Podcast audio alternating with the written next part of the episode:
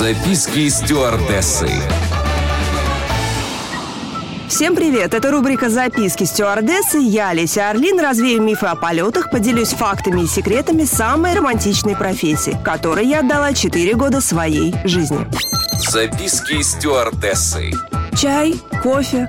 Если у вас не луженый желудок, берите воду. Дело в том, что на самолете кипятка чаще всего нет. Вода не кипятится, а лишь подогревается. К тому же она не бутилированная. А как у вас в квартире из-под крана? Со всей таблицей Менделеева. Посуда на борту самолета, в которой заваривается чаи, кофе, моется в аэропорту базирования самолета. Она сдается в специальную службу, которая ее моет и обрабатывает. Ну а в промежуточных пунктах мыли мы ее сами. И эта история не редкость.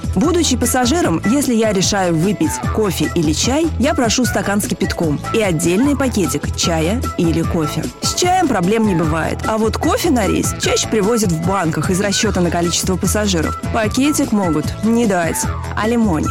Обратите внимание, ровно ли он нарезан. Если ровно, нарезка ресторанная. А вот если криво, то, вероятнее всего, он был привезен целым и разрезан бортпроводниками. Пластиковым ножичком, а, не просто, знаете ли.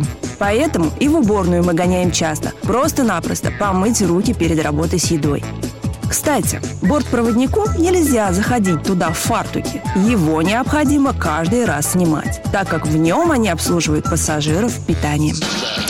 Записки стюардессы. На этот раз у меня все. Еще больше воздушных историй в следующем выпуске рубрики «Записки стюардессы». С вами была Леся Орлин. Всем приятных полетов.